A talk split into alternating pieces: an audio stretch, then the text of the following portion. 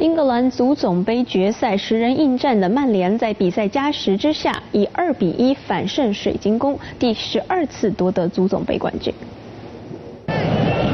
两队在上半场互记录，下半场五十二分钟，曼联差一点就可以进球，不过费莱尼禁区射门中横梁弹出。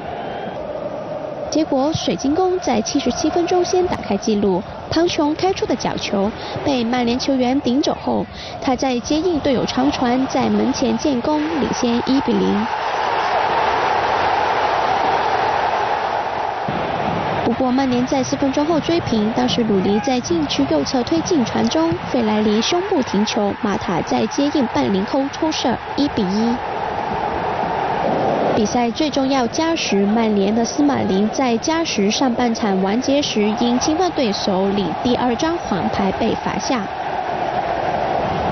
不过少打一人的曼联在一百一十分钟反领先，瓦伦西亚的传中被庞雄挡下，林加德把握机会打门，皮球直飞网窝。